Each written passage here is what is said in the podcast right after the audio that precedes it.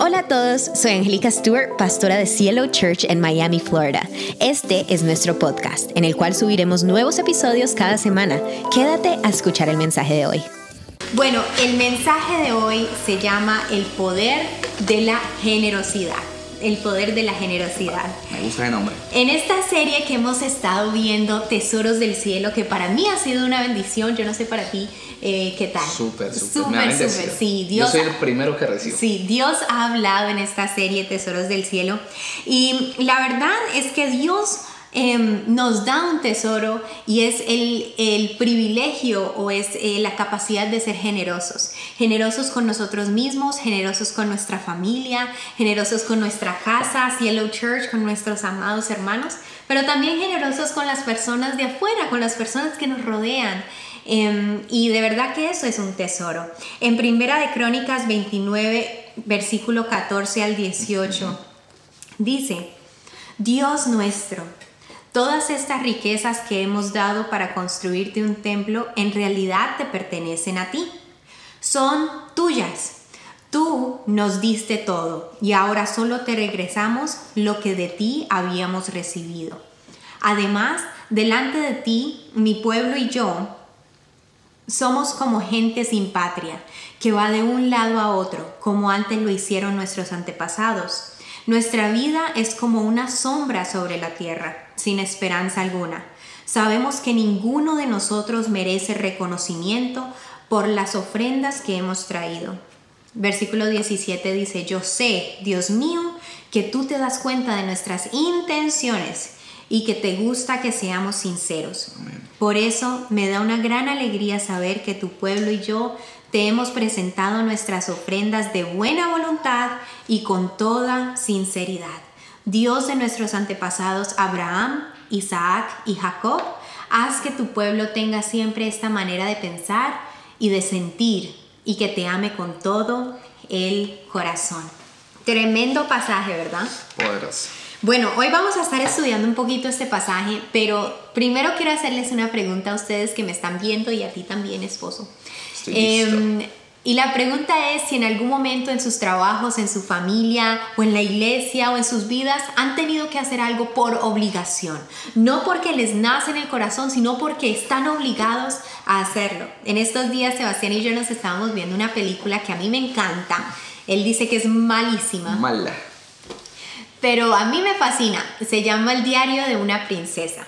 Y mm, en, ese, en esa película la princesa eh, se encuentra en una situación donde se tiene que casar por obligación, por, mm, por llevar como la jerarquía y por, unos, por unas cosas que tiene que ella cumplir allí, pero no porque amaba en realidad a ese príncipe, sino porque estaba obligada a casarse con él.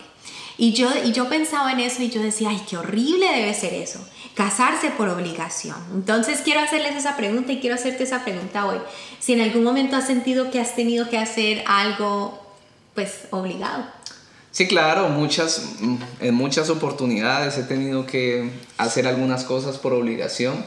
Y ahorita que hablabas de la, de la película, es imposible no sentir pena, no sentir, digamos, algo de lástima por esta mujer que estaba a punto de casarse, porque es lógico que su vida iba rumbo a la desdicha, iba rumbo a, vivir una vida sin pasión, a vivir una vida sin productividad y una vida sin emoción. En mi caso, cuando me iba a casar con Angélica, yo empecé a ver en vez de una obligación, a ver que era un privilegio poder estar con ella. Yo empecé a, es verdad, mi a ver que era un privilegio en vez de una obligación. Y eso es lo que ha hecho, lo que hizo que después que nos casáramos pudiera yo trabajar para proveer el hogar sin tener que quejarme, poder trabajar con pasión hasta hoy, poder madrugar con pasión, cuidar nuestra niña, levantarnos, organizarla sin, sin, sin tener una vida apagada, sin tener que quejarnos porque hay pasión. No estamos digamos, no está sobre nosotros un espíritu de obligación, como que tengo que hacer esto por obligación, sino que sobre nosotros está un espíritu de, de generosidad, de compartir el uno con el otro, y esto ha hecho que vivamos una vida de pasión. Mm. Y hacer las cosas, a lo que vamos es que hacer las cosas por obligación rara vez generan en las personas pasión, emoción, eh, hacer cosas de manera productiva. Rara vez hace que una vida sea fructífera cuando las personas lo hacen por, obligación. Y si no ponemos atención a esto, a esto específicamente de estar viviendo una vida bajo cosas obligadas y no cambiamos nuestra perspectiva, entonces vamos a terminar viviendo una vida completa y absolutamente desdichada y con un espíritu que está sobre nosotros, que es un espíritu ahí de obligación, como una atmósfera de hacer las cosas por obligación. Entonces, si realmente queremos vivir eh, de una manera generosa con los demás, de una manera apasionada, productiva. Debemos quitarnos de encima ese espíritu de, de obligación y empezar a enfocarnos a vivir de acuerdo a ese privilegio, empezar a cambiar el enfoque de cómo vemos las cosas y empezar a vivir una vida agradecida y además de eso en generosidad. Y eso va a cambiar todas las perspectivas. En primera de Crónicas, capítulo 29, esta historia que Angélica acaba de contar, pues es una, o acaba de leer, es una historia muy importante para mí, me parece que es muy poderosa, específicamente hablando de la generosidad, porque habla de la vida de David. Y muestra que a pesar de que sabemos que David era una persona, digamos, un poco bipolar, una persona súper emocional, podríamos decir que mm, inconsistente en algunas cosas, siempre, esto lo que muestra o reafirma este pasaje es que siempre hubo algo que sí era constante en él a pesar de sus debilidades. Había algo que siempre era constante en él y ese algo es su amor por la casa de Dios. Mm. Era su amor por la casa de Dios. Ese amor por la casa de Dios nunca, nunca cambió. De hecho, en este pasaje lo que se está mostrando es que él vino y de una manera apasionada estaba dando de todo, dice el pasaje, que todo lo que él tenía mm. dio. Inclusive el pueblo de Israel cuando empezó a ver qué él estaba haciendo, empezó a ir voluntariamente a dar para construir el templo. Pero lo lindo de esto es que en este momento David ya sabía que el Señor no le iba a permitir o, él no iba a ser la persona que iba a construir el templo del Señor ahí en Israel, sino que se lo iba a permitir a su hijo Salomón cuando él fuera rey. Porque la Biblia dice que David no pudo construir el templo porque sus manos estaban muy manchadas de sangre. Mm. Entonces, pero escogió a Salomón para que lo pudiera hacer. Mm. Y aunque David sabía esto, esto no impidió o no mató su pasión. Porque él no estaba haciendo esto por obligación, sino que era algo que nacía en su corazón. Era una pasión por bendecir la casa de Dios, porque sabía que la casa de Dios era no una obligación, sino una oportunidad. ¿Oportunidad de qué? Oportunidad de adorar a Dios, de entregarle su adoración al Señor. Entonces, él dijo, no importa que Salomón sea, yo voy a sembrar en la casa de Dios, yo voy a poner todo lo que tengo, así yo no vaya a ver o no vaya a tener vida para ver ese templo precioso que, que va a tener nuestro Señor aquí en Israel. Entonces el día de hoy queremos hablarles de dos enseñanzas que a través de esta, esta historia de David y el pueblo de Israel, eh, dos enseñanzas que podemos aprender de la generosidad. Así es. Y la primera enseñanza es, para cosechar generosamente en el futuro, debemos sembrar generosamente en el presente. amén. Amén. Y segunda de Corintios 9, versículo 6 dice, recuerden esto, el que siembra escasamente, escasamente cosechará. Y el que siembra en abundancia, en abundancia cosechará. Yo quiero que por un momento nosotros reflexionemos cuán fácil es desviarnos en realidad de lo que dice la palabra de Dios. Y les voy a poner este ejemplo. Sí, es a veces es A veces es fácil, a veces es fácil. ¿Cuántos han escuchado, incluso han dicho esta frase? Eh, la frase es, yo doy sin esperar nada a cambio. Claro, sí. Em, muchas veces hemos escuchado esta frase o tal vez la, la, hayamos dicho en algún momento, tal vez por desconocimiento o algunas personas que dicen esto tal vez quieren parecer espirituales o quieren parecer muy buenas, pero en realidad esto es totalmente opuesto a lo que acabamos de leer. La palabra dice que si nosotros sembramos con abundancia, vamos a cosechar con abundancia. Y yo quiero que en esta mañana entendamos que esto no solamente aplica para nuestras finanzas, esto aplica para todas las áreas de nuestra vida. Si tú siembras amor, tú vas a cosechar amor. Si tú siembras respeto, tú vas a cosechar respeto. Si tú siembras evangelio, eso es lo que vas a cosechar. ¿Cómo así que voy a cosechar evangelio? No entiendo. Pues es muy fácil. Si tú tal vez estás orando por alguien en tu familia, un hijo, un familiar que quieres que conozca de Dios y tal vez aún no, no ha tenido ese encuentro con Dios, si tú sigues sembrando evangelio, tal vez en las personas que te rodean, en tus vecinos, en tus amigas, en las personas que Dios coloca a tu alrededor, si tú sigues sembrando evangelio en esas personas, dándoles palabra de Dios, en algún momento vas a cosechar evangelio en la vida de esa persona que tú quieres que conozca de Dios. Así es como funciona el reino de Dios. Y lo mismo sucede con nuestras finanzas. Si nosotros sembramos abundantemente ahora, vamos a cosechar abundantemente en el futuro. No lo decimos nosotros, lo acabamos de leer en su palabra.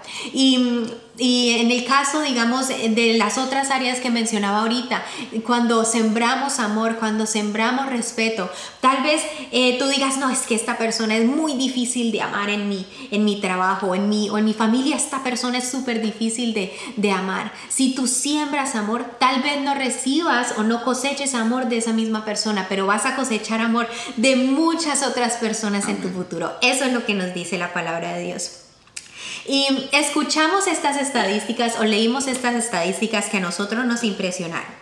Y quiero, quiero que ustedes también reflexionen en ellas. Dice así, hay alrededor de 200 pasajes de la Biblia que hablan de la fe. Hay alrededor de 200 pasajes de la Biblia donde se habla acerca de la salvación. Y hay alrededor de 2000 donde Dios habla de la mayordomía, de las finanzas y de la administración. Dos mil pasajes que hablan acerca de esto. No sé a ustedes, pero a nosotros esto nos pareció súper interesante. ¿Por qué? Porque esto nos dice que Dios está interesado en que nosotros seamos unos buenos administradores. Dios se interesa en que nosotros seamos unos buenos administradores de las riquezas que Él nos da aquí en la tierra. En Primera de Crónicas 29, versículo 14 al 16.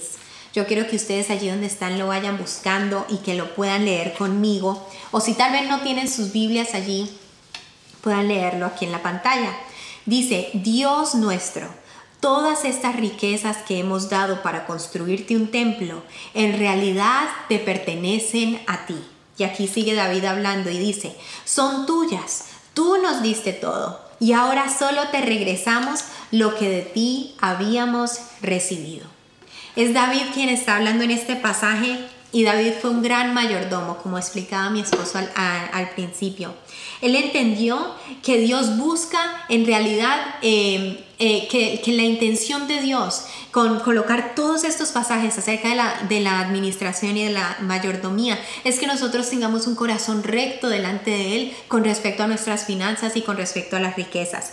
Y cuando vemos la vida de David y la vida de, la, de mayordomos y administradores de Dios, eh, en su reino. Vemos muchas cualidades, pero hoy queremos resaltar cuatro. La primera es que un buen mayordomo, un buen administrador del reino de Dios, camina bajo principios de Dios y no bajo sus propios principios. Poderoso. Muy poderoso. Entienden que lo que dice la palabra tiene poder, que sus promesas dicen, de lo que dicen sus promesas tienen poder y si viven bajo sus principios entonces van a tener éxito. Lo segundo es que estas personas reconocen que Dios es el dueño de absolutamente todo. En el momento donde tú empiezas a, decir, no, es que yo alcancé estas riquezas o yo alcancé esto en mi trabajo o yo alcancé esto por mis capacidades, por mis fuerzas, por mi inteligencia, en ese momento empiezan a salir las cosas mal porque empiezas a depender exclusivamente de tus fuerzas y no de las fuerzas de Dios. De hecho, ahí en Primera Crónicas eh, hay un en, ese, en esos versículos que acabaste de leer desde el versículo 14, hay una versión que dice, ¿quiénes somos nosotros para darte a ti todo esto para este templo? Y después dice, si todo esto, este pasaje dice, en realidad te pertenece a ti. Así o sea, te estamos dando de, lo, que, tú, ya nos diste. Ajá, sí, de lo que tú nos has dado. Tremendo, reconocer que todo, que Dios es el dueño de absolutamente todo y si nosotros tenemos algo es porque en su infinita misericordia a Él le plació permitirnos lograrlo. Amén. Eh, lo tercero es que un buen mayordomo, un buen administrador diezma y ofrenda porque conoce sus prioridades y no por obligación. A mí me encanta en ese versículo que estábamos leyendo ahorita, el versículo 17, donde dice David, Por eso me da una gran alegría saber que tu pueblo y yo te hemos presentado nuestras ofrendas de buena voluntad y con toda sinceridad. Él dice, me da, me da gran alegría saber él se llenaba de regocijo saber que el pueblo entregaba las ofrendas de buena gana, no por obligación, sino con sinceridad. Y eso es lo que nosotros queremos impartirles en este momento. Si ustedes están ofrendando, diezmando por obligación, déjenme decirles, no lo haga porque no sirve de absolutamente nada. Em, eh, hemos escuchado muchas veces eh, esta frase y es que Dios no necesita de nuestro dinero. Dios es el dueño de absolutamente todo. Él nos da la oportunidad de nosotros mostrarle en dónde está nuestro corazón y cuáles son las prioridades de nuestro corazón. Amén.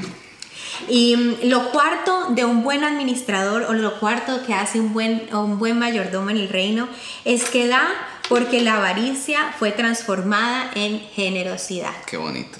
Da porque la avaricia fue transformada en generosidad. Muchas veces llegamos al, al reino de Dios con, con em, egoísmo, con avaricia, con orgullo, pero cuando nosotros empezamos a dar y empezamos a ofrecerle a Dios, a ofrendarle a Dios en la casa de Dios y también a las personas que nos rodean, eh, ayudar a la gente, ayudar a las personas, a nuestros hermanos en la fe, empezamos a entender que Dios ha sido el que va transformando esa avaricia en generosidad. Jesús dijo en Mateo 6, versículo 21, porque donde esté tu tesoro, allí estará también tu corazón. Donde esté tu tesoro, allí estará también tu corazón. Dos mil pasajes acerca de la mayordomía, de las finanzas y de la administración.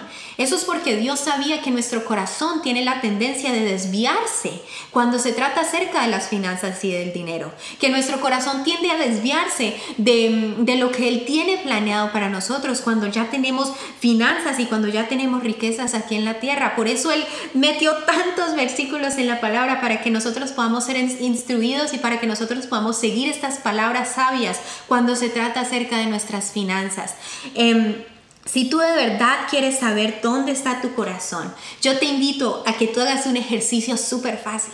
Te metas en tu celular, en tu aplicación y mires en qué estás gastando tu dinero. ¿En qué estás, eh, en qué estás invirtiendo tu dinero? Tal vez lo estás gastando en literalmente bobadas, en pendejadas o tal vez lo estás invirtiendo bien. Tal vez lo estás, em, estás, tienes claro cuáles son tus prioridades. Yo sé que cuando por lo menos a mí me entra mi cheque mensual em, por mi trabajo, y cuando yo voy a dar mi diezmo, yo incluso ahí en el cel antes de enviarlo yo pongo diezmo, gracias Dios porque tú has sido fiel. Gracias porque de lo que tú me has dado yo te doy Señor, porque tú eres mi prioridad. Yo no, em, yo no pienso, y, y es, ojo que, ojo que esto es muy importante.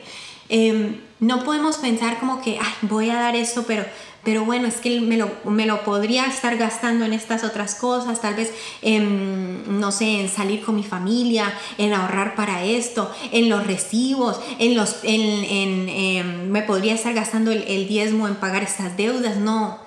Así no sirve, así no sirve dar el diezmo. El diezmo se da porque uno sabe que la prioridad es Dios y que si yo doy, yo sé, si yo doy con abundancia, yo sé que yo voy a cosechar.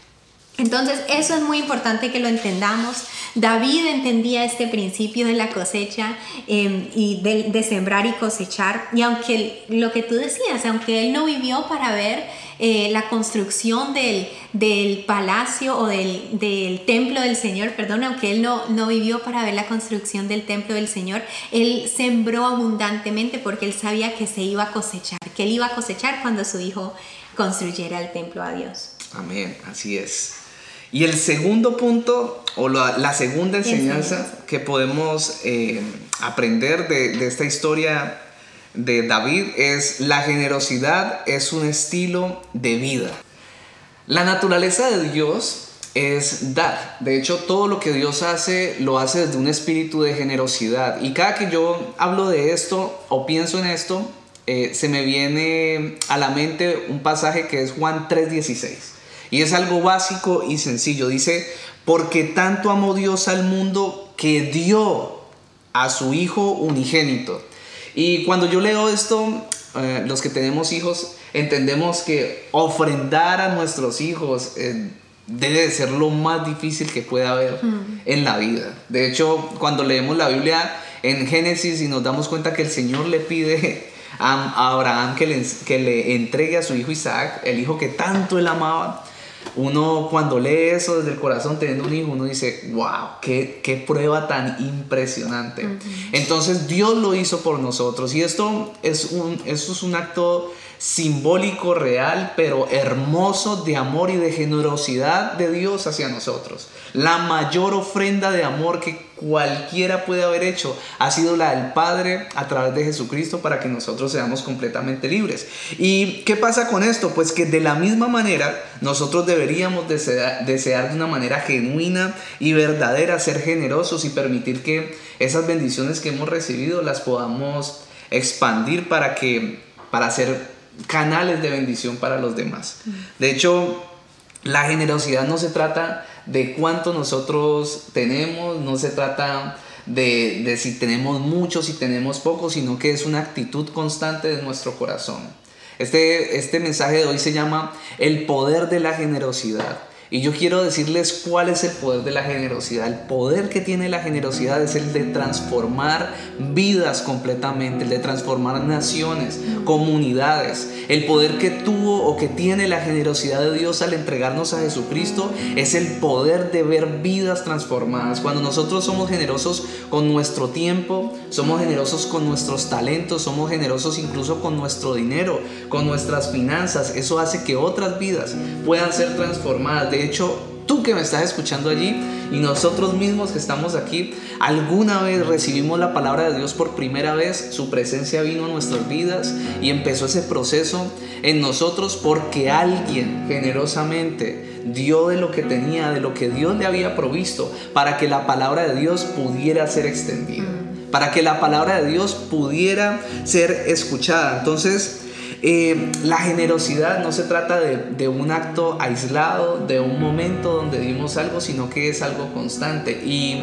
más que todo se trata de un estilo de vida. Y para que, esto para que la generosidad se convierta en un estilo de vida, en nosotros tenemos que hacer al menos tres cosas que ya les voy a compartir. La primera es que la generosidad se convierta en una forma de ver. Y quiero leerles rápidamente Proverbios 22, versículo 9. Dice, el que mira a otros con bondad será bendecido por compartir su pan con los pobres.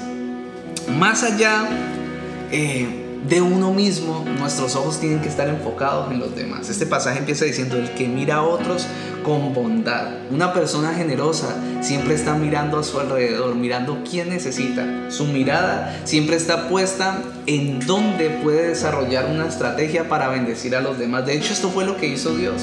El Señor miró y vio la necesidad que había en el mundo y desarrolló una estrategia o desarrolló un plan. Y ese plan es el Evangelio y es un plan generoso.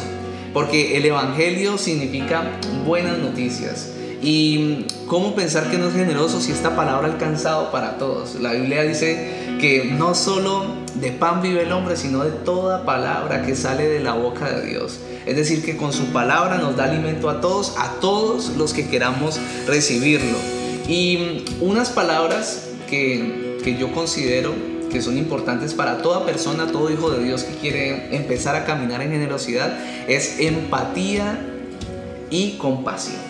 Empatía y compasión son palabras fundamentales que todo hijo de Dios generoso, o son características que todo hijo de Dios generoso debe tener empatía para poder ponernos en los zapatos de los demás y compasión para poder sentir ese dolor que el otro está sintiendo y actuar haciendo algo. Muchas personas tienen esa capacidad de mirar la necesidad, pero simplemente se quedan cruzadas de brazos o nos quedamos cruzados de brazos criticando a los demás, criticando al que necesita y pienso que por esa razón nos falta mucho, nos falta más amor, nos falta más compasión, nos falta más ponernos en los zapatos de los demás, nos falta más... Em, meternos en el sufrimiento que tal vez el otro pueda estar sintiendo en esa necesidad y sin chistar, sin entrar a criticar, podamos dar eh, generosamente más de lo que tenemos, más de lo que de lo que se nos pide inclusive, más de lo que se nos pide. Eso es la generosidad y en Cielo Church vemos la generosidad como una gran oportunidad. Nosotros aquí en la iglesia vemos la generosidad como una oportunidad de adorar a Dios y además de eso una oportunidad de. Nosotros creemos que cuando damos, inclusive hemos aportado de lo poco que hemos tenido, a otra iglesia, hemos aportado a personas, porque creemos que en algún momento esos planes que tenemos como iglesia, también el Señor nos va a permitir tenerlos. Por ejemplo, algún día tener un templo propio y vamos a cosechar todo lo que vamos a sembrar en todo este tiempo, lo vamos a cosechar en algún momento. Lo segundo que debemos hacer para tener una vida de generosidad es que la generosidad se vuelva una forma de pensar. Isaías 32, 8 dice, pero el generoso piensa en ser generoso. Parece redundante, pero no lo es. Siempre una persona que es generosa em, está pensando o su mente está en dónde puede ayudar. Siempre está planeando dónde puedo ayudar, cómo desarrollo una estrategia para bendecir a los demás. Primera de Crónicas 29, 17 dice, yo sé, mi Dios, que tú pruebas los corazones y amas la rectitud. Por eso con rectitud de corazón te he ofrecido voluntariamente todas estas cosas y he visto con júbilo que tu pueblo aquí presente te ha traído sus ofrendas. ¿Qué quiere decir esto? Que las personas generosas lo hacen por iniciativa propia no hay que estarles obligando. Son personas que tienen iniciativa para ayudar, que tienen iniciativa para bendecir a los demás, que tienen iniciativa para ser inversionistas del reino, tienen una mentalidad del reino de Dios, tienen una mentalidad enfocada que a través del reino de Dios vidas pueden ser transformadas, vidas pueden ser cambiadas. No lo hacen por obligación, nadie les tiene que estar diciendo. Hay temas en los que, como hablaba Angélica ahora, a veces evitamos temas que, Jesucristo nunca evitó. Dos mil pasajes acerca de mayordomía y administración. Y nosotros a veces evitamos estos temas porque hay personas que, que no los quieren escuchar. Por X o Y motivo, tengan o no tengan razón, pero no los quieren escuchar y nosotros no queremos herir personas. Pero a veces evitamos palabras que Jesucristo no evitó. Y las personas que tienen una generosidad en su corazón no se dejan llevar por estos argumentos, sino que están fundamentadas, mm. su forma de pensar está fundamentada en la palabra de Dios. Por eso la generosidad se convirtió en su manera de pensar. Mm. En tercer lugar, que la generosidad sea una forma de vivir. Isaías 32, capítulo, versículo 8, dice, y se mantienen firmes en su generosidad. Cuando la generosidad es una forma de vida, pues las personas no hacen algo y lo dejan de hacer después, sino que son constantes. Hacen de eso una rutina diaria, hacen de eso una manera como las personas te empiezan a conocer.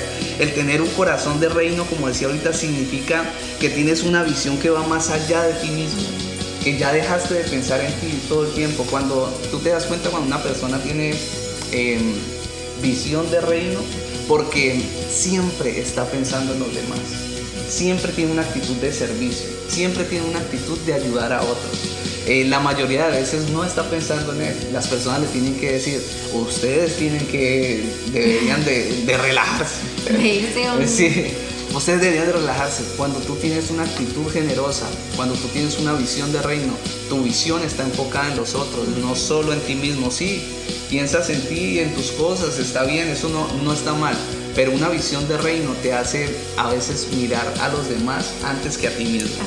Tenemos que dejar, quiero pues decirles algunas cosas para ir cerrando. Primero, tenemos que dejar de ver la casa de Dios como algo que tenemos que hacer y empezar a verla como algo que queremos hacer. Debemos de cambiar el enfoque de las cosas. Si tú estás viviendo como en ese espíritu de la obligación, tienes que quitarte eso de encima, tienes que saber que eso puede estar apagando tu pasión y tú tienes que empezar a decir, Señor, yo quiero bendecir tu casa, yo quiero tener el corazón que David tenía, yo quiero tener el corazón que estos israelitas en este tiempo tenían, Señor, y yo quiero tener una visión de reino, yo quiero empezar a tener un estilo de vida de generosidad y yo sé que tú me vas a bendecir. Si yo siembro, voy a cosechar y si siembro en abundancia, voy a cosechar en abundancia.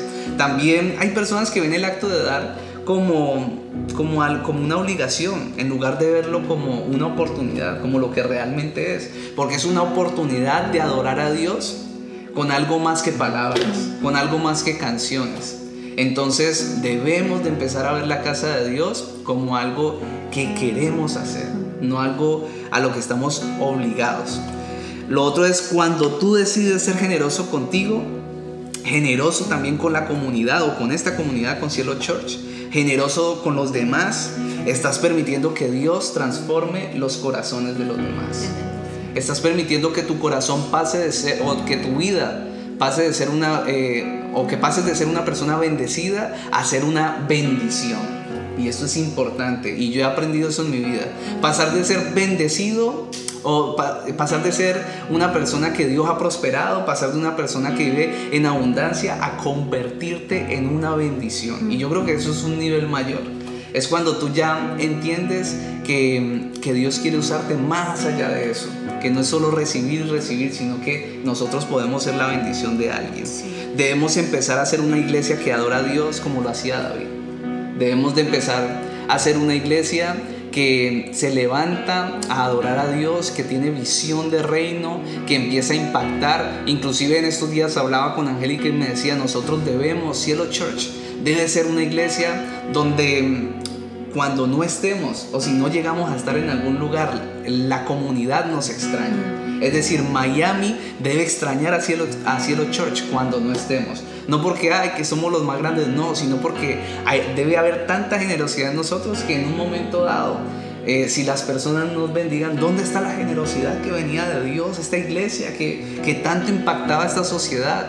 Y yo creo que ese debe de ser nuestro objetivo. ¿A quién estás bendiciendo? Tú eres la bendición de quién? ¿De quién eres la bendición? Inclusive aquí dentro de esta comunidad.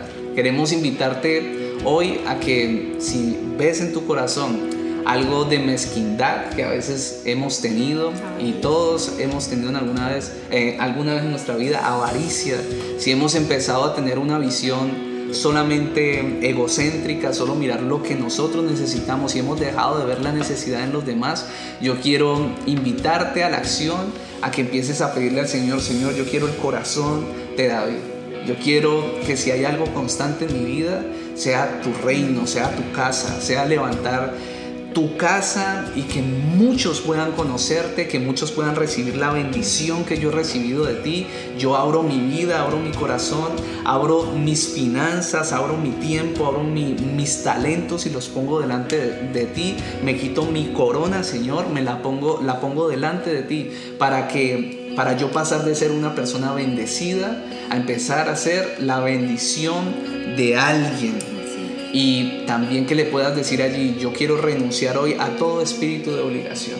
Yo no quiero venir a tu casa por obligación, yo no quiero darte una ofrenda, ayudar a alguien por obligación, sino que yo quiero hacerlo con un corazón alegre como lo hacían los israelitas. Así como, como el pueblo de Israel sin que David les dijera nada, siguieron, hicieron lo que él estaba haciendo y él se alegró tanto que tú le puedas decir, yo quiero hacerlo de esa manera, que me nazca, porque yo quiero ver una iglesia que impacte Miami, porque yo quiero ver mi casa impactando la sociedad, porque mi vida, yo quiero que sea una vida que sea reconocida por, por su entrega a los demás. Así es, ¿cuántos, perdón te interrumpo em, cuántas familias latinas hay aquí en Miami que en estos, sí, en estos días estamos hablando de eso, de cuántas familias hay aquí en Miami que necesitan dinero, que necesitan, que están pasando por un tiempo difícil, que apenas están llegando de sus países o, o, que, o que aún llevan bastante tiempo aquí pero necesitan establecerse.